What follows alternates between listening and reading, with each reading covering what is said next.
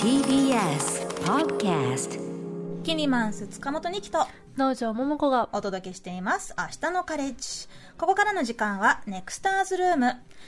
えー、2年前に国会に提出されながら、牛島三だまりさんが入管で亡くなったことにより、国会での成立を断念したはずの入管法改正案が批判された部分は同じ内容のまま閣議決定され、今後国会へ提出される見込みです。え、そこで今日のネクスターは、その入管法改正案、一部では改悪と言われていますが、え、これに対して高校生の時から反対活動を続けていらっしゃる人権アクティビストの宮島ヨハナさんにお話を伺います。宮島さんは現在は ICU 国際キリスト教大学に通っていらっしゃり、えここでアイリス ICU Refugee and Immigrant Solidarity、えー、訳せば ICU 難民と移民の連帯でしょうか。こちらのサークルを立ち上げた方です。よろしくお願いします。よろしくお願いします。お願いします。はい。実は私も農場さんもね、結構前からお会いしたかった方なんですよね。は い、楽しみにしてました。そう。何で知りました？新聞記事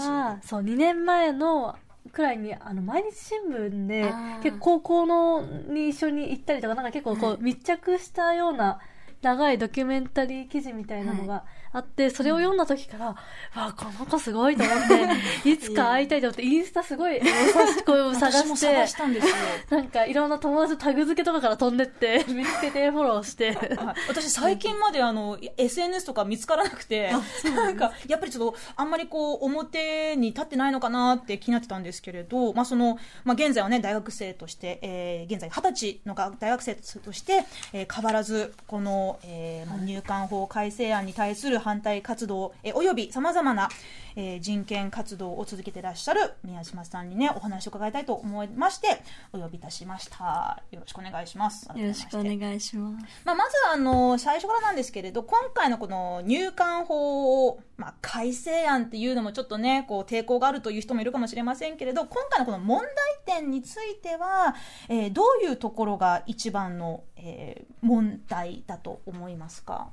そうですね、まあ、問題、まあ、様々な問題が挙げられると思うんですけど、まあ、一番のな問題としては、まあ、弁護士だったり国連からも指摘がある通り、その3回目以降、難民申請をした場合、強制送還の対象になる可能性があるっていうことがすごい問題だと思っていて、まあ、これはその、まあ、まず、その、そもそも日本の難民認定率が0、あの、1%にも満たないほど本当に低い認定率で、あの G7 の他の国に比べても極端に低いことで、まあ、難民っていうのは、まあ、あの UNHCR の定義によると、まあ、人権、宗教、国籍、政治的意見、または特定な集団に、あの、の、えー、せいで、えっと、まあ、その国の中で政府だったり、まあ、いろんな集団によって迫害される恐れがある。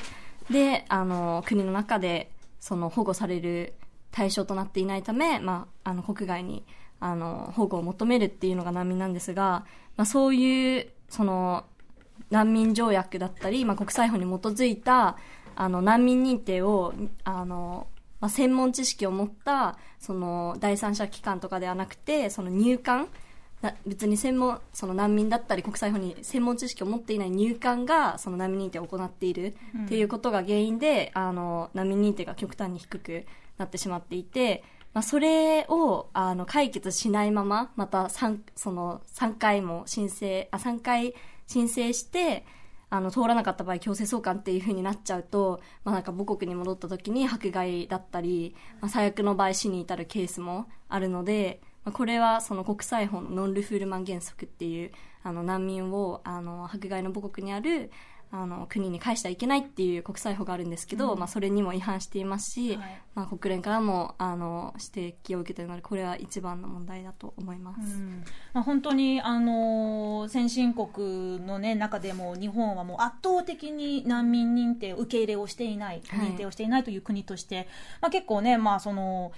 汚名と言いますか、ね、広がってしまってますけど、今のそのおっしゃったその国連の難民の定義ですね、はい。その自分自身の、まあ、住む国地域で迫害にある、あってはい。る危険に、危険の恐れがある、だからそこから逃れて保護を求める人がレフュージーであるとはい。いう定義がありましたけれど、私の個人的なそのかんなん感じ方で言うと、うん。日本ってまずその難民認定で認められていないと難民ではいないというその解釈がうん。結構日本には強いなと感じていて、まあ、これはその、まあ、例えば、えっと、ウクライナからね、うん。まあ、その紛争地というところから避難された人人たちは、まあ、これ新しいこう取りあのあの法法制度の中で難民に準ずる という、えー名目で保護されているけれどでもウクライナから逃げた人たちは難民ではないよっていうまたそこでこう微妙な線引きを、うんなぜ日本の政府はしてるんだろうなとこういろいろあのもやるところがあるんですけれど、宮島さんご自身は今回のそのあの入管法改正案に関しまして、い、つ頃からこういったあの違和感というか反対の気持ちを覚えるようになったんですか？そうですね。もう意外とそれも最近でして、その高校生の時って言ったんですが、まあ、それもちょうどその2年前の改正案が出た際にたまたま私が高校のあの私の高校では卒業論文というものがありましてそこであの卒論をする際にあの入管問題にしたらっていう入管問題そもそも何も知らなかったんですけどその時にあの、まあ、親からのなんか入管問題にしたらっていう声もあって、まあ、調べてみたら本当に思っていた以上にひどくて、まあ、日本って本当に平和な国っていうイメージが私にはあったんですけどもう全然平和じゃないじゃんというか、その本当に人権その差別に基づいた人権があってそれのせいで人が亡くなっているっていうことを知ってすごくショックで、まあ、そこからその弁護士にお会いした弁護士の方にお会いしたり、まあ、なんか NPO の団体の方だったり記者の方だったりっていういろんな出会いがあってそのお話をしていく中で本当にやっぱりこの問題はおかしいなっていうのがすごい自分の中ではあってまあそうですね。難民、まあ、私子供の頃からあのお父さんが仮放免の保証人はい。をしていたので、その子供の頃から意外と考えその振り返ってみると、まあ、仮放免の方と結構その誕生日パーティーとかクリスマあクリスマスではないですね。誕生お子さんの誕生日パーティーにあの呼ばれたりあとまあ家に来てスリランカの仮放免者の方がなんかカレー作ってくれたりっていう風に、まあ小さい頃からそういう周りに仮放免者の方もいて、っていうのもあってなんか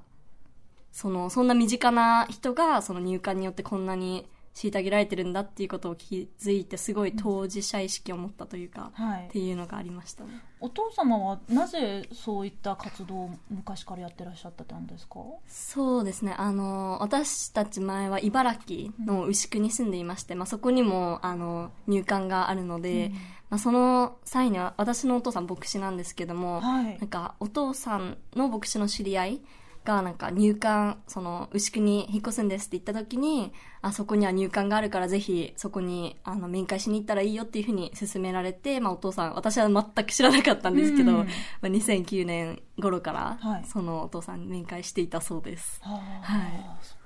なんでもねそういうご縁があってで今まで実はつながってたけど問題としては認識していなくて、うん。でその2年前にあの実際にやっぱりあこれが問題だって思ってちょうど改正案も出てきたところで、まあ、抗議の活動に参加されたというふうにあの思うんですけどなんか実際そのどうですかね、まあ、2年前は一旦廃案にしたってところまで成功体験とかも感じましたか、う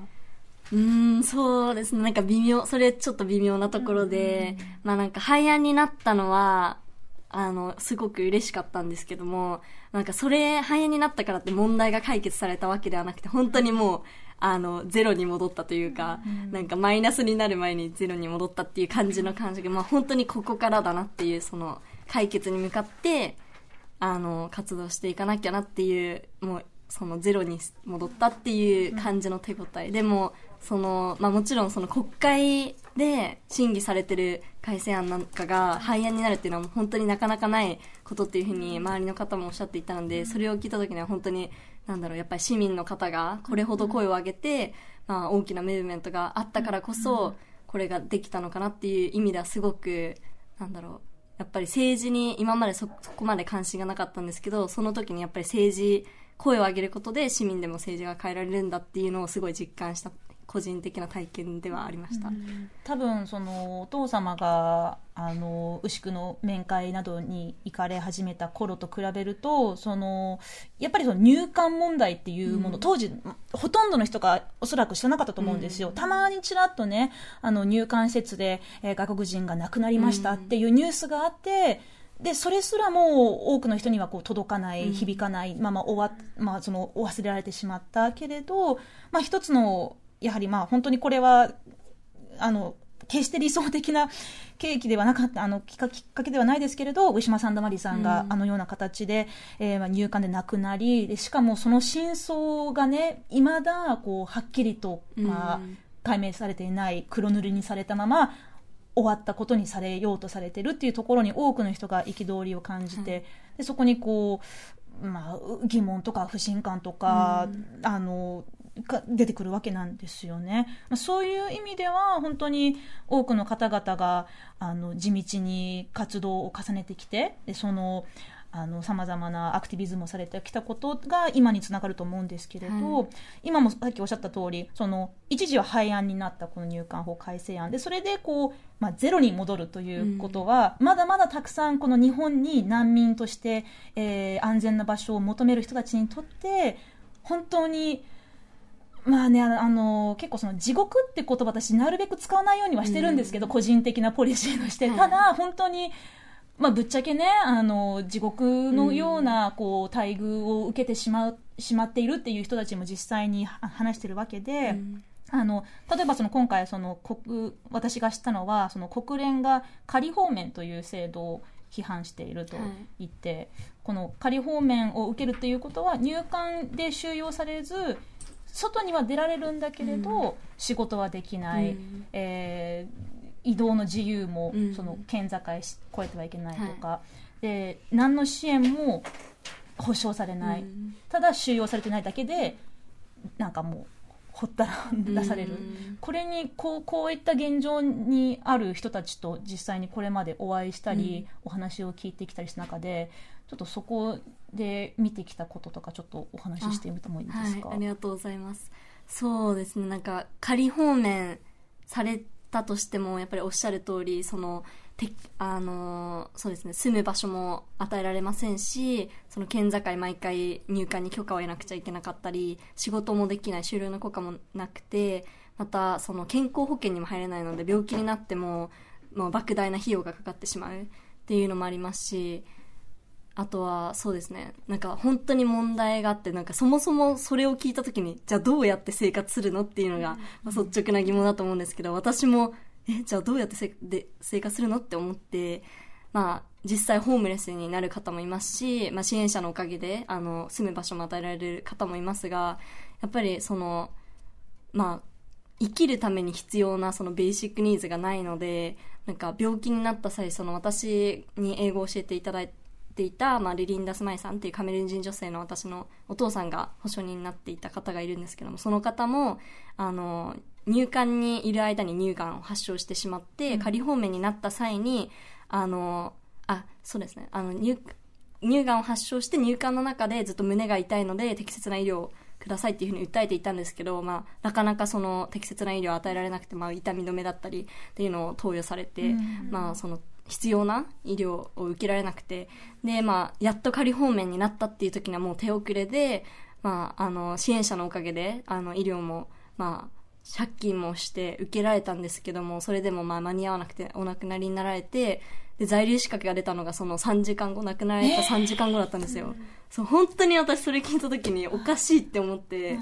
もっと早く在留資格出てれば、あの保険だって降りたかもしれませんし、日本に住めたかもしれないっていうので、なんか病院にいる時もずっと最後まで漢字の勉強とかもしていて、本当に日本で住みたいって思ってたらしいんですよ。その方に関してはそもそもなぜ日本に来られたかっていうのは話せるところまたいいですか、はい、あの、カメルーンなので、まあ、FGM っていうその女性性器切除の習慣があって、まあ、彼女は個人、まあ、それは本当に、なんだろう、賛否両論あると思うんですけど、まあ、それに関して彼女は、あの、FGM は受けたくないっていうので、まあ、それから逃げたっていうのもありますし、あとは、その、婚約者からの暴力とかもあったらしくて、まあ、難民認定はしていたんですけど、まあ、ご存知の通り認定率めちゃめちゃ低いので、まあ、受け、あの、通らなくて、申請はしていたけれど、ね認定ははいされなかった、なので収容されていたっていうのを聞いています。結構その、まあ、こういう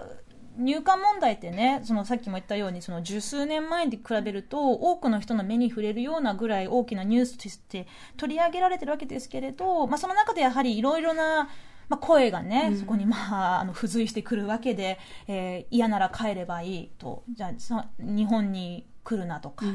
あの不法滞在は犯罪だとか、いろいろなねこう事情をあの 正確に知らないまま、まあ、言いたい放題なところもどうしてもヤフコメとかね見ない方がいいんですけれど、こういったその世間の反応というか、うん。空気に関して宮島さんはどうお考えですか、うーん、なんかそうですね。やっぱり、でもそういうコメントをする人って大体その問題を理解していない方が多いんじゃないかっていうふうに思っていて、なんだろう。その、まあ、この問題ってやっぱり人権の問題で、まあ、それって、まあ、誰にでも普遍的にあるものだと思いますし、っていうのを、その、人権の問題として多分認識していないっていうのもそうですし、まあ、その、まあ、固定概念だったり偏見、その外国人に対するゼノフォビアとかがすごい多いなっていうふうに思っていて、あの、そうですね、ウィシュマさんのケースとかも、なんか TikTok とかで SNS で見ていても、やっぱりコメントとかで、じゃあなんで帰んなかったのとか、その帰ればいいのにとか、なんか、まあ死んだら当然とか、なんかそこまで強い言葉ではないけど、そういうのようなニュアンスのことが書かれていたりして、まあ私自身も、なんか、よくこんなこと言えるなとは思うんですけど、うん。でもまあその人たちはもしかしたらそのなんだろう、ゼノフォビアとかまあ、その理解できない、その外国人、なんだろう、まあ、特に白人ではない、あの、白人以外の、あの、アジア人だったり、黒人に対してすごい多分、偏見だったり、固定的概念があって、アンコンシャスバイアスがあって、それで多分そういう、なんだろう、うん、考えに至っちゃうのかなっていうのはあります。まあそういう現状をね見て見ぬふりができないと、まあ、宮島さんは高校生の頃から、えーデモに参加したり、えー啓蒙活動を続けていらっしゃいましてでそして現在通っていらっしゃる ICU では、えー ICU レフュジーイミグレント・ソリダリティというこれはまあ難民と移民の連帯という、えー意味の名前のサークルを立ち上げましたけど現在この、まあ、人権アクティビストというね肩書きがついてる中で活動をされる中でうーんなんでしょうこう、まあ、希望っていうのもねすごくこう軽く聞こえてしまいますけれど実際に日本は変われると思いますか？ああ、難しい質問ですね。うーん、どうなんでしょう。え、でも、なんか実際その、私の世代の、その、10代、20代の世代に関しては、なんか、考え、その、上の世代に比べたって言ったらあれですけど、なんか、ちょっとはその、かわ、人権意識っていう意味では、すごい変わ違うなっていう、そのジェンダー、あ、ジェンダーじゃない、ジェネレーションギャップみたいなのすごい感じていて、まあなんか、まあ個人的にはその ICU に行ってるっていうのもあるかもしれないんですけど、結構周りに社会問題に興味ある子とかもいますし、でもまあ、その一方でやっぱり、うん、なんか結構その、まあ友達とかでも社会問題に興味がない子も結構いるので、なんだろう、うん、変わる、変わるっていうふうに思いたいですけど、やっぱりその、連帯して動い、声を上げていくっていうのがやっぱり必要になっていくと思いますし、その今回入管問題も、その市民だけじゃなくて、市民、学生、弁護士だったり、メディアの方だったり、政治家の方もいましたし、なんかそのいろんなセクターの方が一緒に集って声を上げたっていうのが多分すごい大きかったと思うので、なんだろう、そういうなんだろう、連携というか連帯が今後必要になってくると思いますしそういう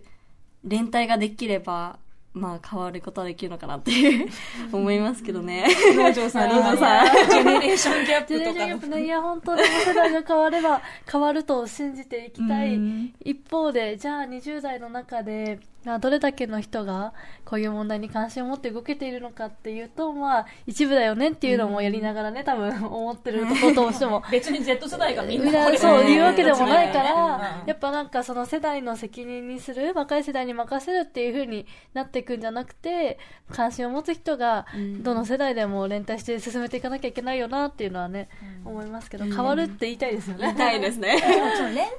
ていう部分で、その連帯っていう言葉すらもね、やっぱりその、うんまあ私としては、最近日本語で言いやすくなったなっていう感じもあるんですよ。なんかこう、ちょっとこう、まあ、我々が生まれる前の時代のね、こうなんか連帯みたいな感じで、ああの、鉢巻き巻いて、針巻きかぶって、覚悟を振り回せたような時代の、ちょっと名残がまだ強い部分もあると思うので、その、うんその市民運動をするとか、社会活動をするとか、デモをするとか、この前もね、あの、私も上野で、あの、行われ、開催されたこの入管法改悪反対っていうデモに参加しましたけれど、はい、もう週末のね、あの、いい天気、上野公園から、400人ぐらいが出発して、で、こう道中みんなり歩いて、で、これは多分10年ほど前だったら、何あいつらって、見られてたんだろうなって思うけれど、私参加しながら思ったのは結構街行く人たちは好意的に見てくれた、うん。であへーって感じだったんですけれど、だからそのまずはその意識っていうところねで本当にこういう言葉使うとなんか偉そうに聞こえるかもしれないけど人権感覚とか、うん。自分には関係なくないって思えることが大事と思うんですけど、正直そういう感覚ってどこから始まると思いますかね？ですね。ちょっとでも聞きたいなって思うのは、やっぱり、そういうのって私は知ることからなのかなというか、うんその、こんなにひどいことが起きるかもしれないんだっていう想像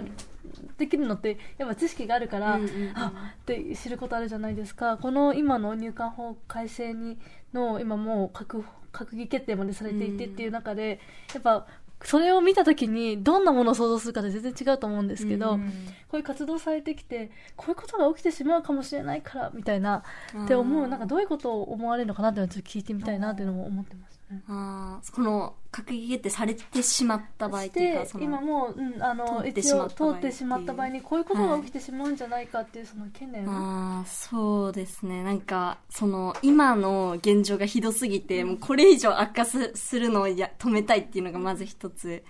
思ってるところで本当になんか今起こってることが本当にもうウィシュマさんも亡くなりましたしもうそれの前に、まあ、統計あの入管による統計なのでなんかそれ以上いるっていう可能性もあるんですけど18人計18人が亡くなっていて、まあ、それでも施設内だけで施設の外でも仮放免の方、まあ、舞さんもそうですし、まあ、なんか亡くなってる方もいるので、まあ、それほど犠牲を出してる入管がまたこの閣議決定されることでその強制送還してまたその難民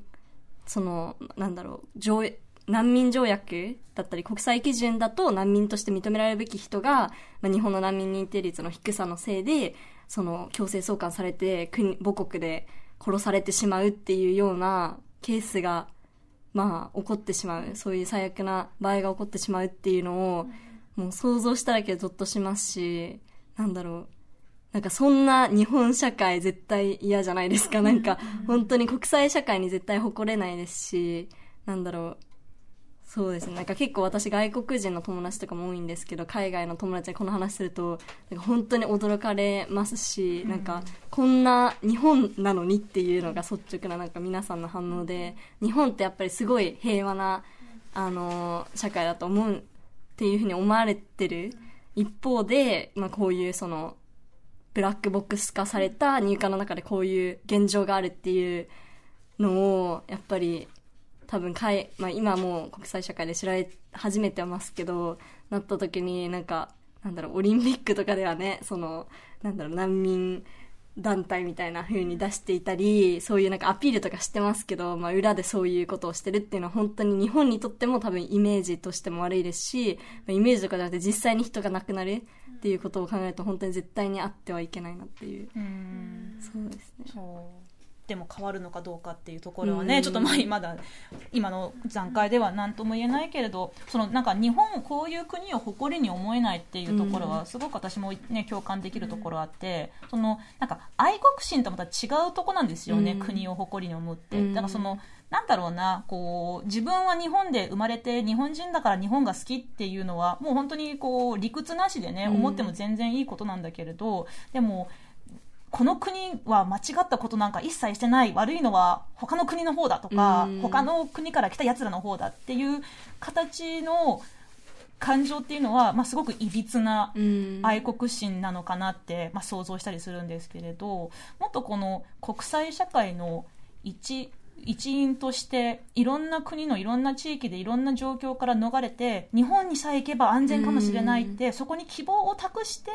来た人たちを、うん。まあ、みんなもうあの脳完全あの問答無用で受け受け入れますよ、うん。どんどんじゃんじゃん来てくださいっていうことではないにしろ何らかの形でもう少しその人道的支援っていうものを、うん。国全体でやっていきますよっていうところをもっと模索ししてもいいのになって思っちゃうんですよね。いや本当その通りだと思います、うんねえちょっとお時間迫ってきましたけれど、まあ、最後に宮島ヨハナさんが、まあ、今後のこの入管法改正案に関して、えーもっとこう知りたいな、あ気うんになるなという思っている方どういうところを調べたらいいか何かこうフォローできる何か情報源とかありましたら教えてください。なんか結構 NPO 団体だったり、えっと、移住連っていう、えー SMHA 移住連だったりあとは、まあ、フリーウシクさんだったりいろんな NPO 団体が結構そのこういう統計とかもしているのであとは UNHCR もそうですし、まあ、そういうあの非国家主体というか NPO とかの情報を見ていただくのもそうですしあと NHK が結構その入管の仮放免のあの子供のあの特集というかとかもやってますしあと毎日新聞もあの入管問題に関しての特集もやってるので、まあ、そういうなんだろう特集とかドキュメンタリーもそうですしあと YouTube でも多分あの調べてみたら出ると思うのでそういうあの、まあ、できるだけ情報しあとはあのルポ入管っていう本があの、本があるのであのそちらも読んでいただければと思います。確かに実は情報があって知っていくとどんどんあこれって問題なのかもしれないって気づいていくっていうのがあるかもしれないですねああと中島さんのな「優しい猫」っていう本があるんですけどその本が本当に いいのでやかじはい。おすすめです。優しい猫って優しい猫。はい。めちゃめちゃいい本なのでおすすめです。なんかほっこりしそう。あそうです。めちゃめちゃほっこりします。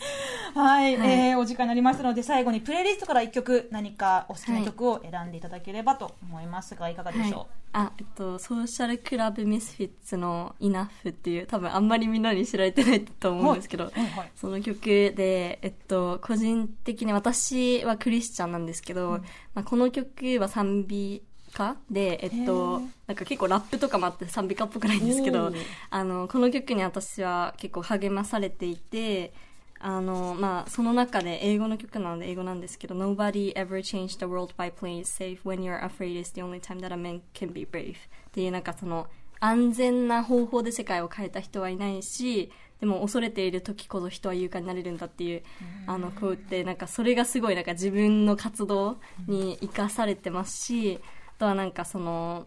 なんだろう、その自分って結構その、まあ、この問題って結構希望が見えないというか無力感に駆られることもあるんですけど、その曲の中で、あの、私は隠れることもできるし、あの、諦めることもできるけど、まあ、あなた、神様は、あの、私を炎の中でも一緒に歩いて、歩んでくれるっていう歌詞があって、それがすごい自分にとっては個人的にはすごい強められていたので、はい、この曲にしました。聞いてみましょう、はい。えーここまでのお話は入管法改正案に反対をし続ける人権アクティビストの宮島ヨハナさんにお話を伺いました。宮島さんどうもありがとうございました。ありがとうございました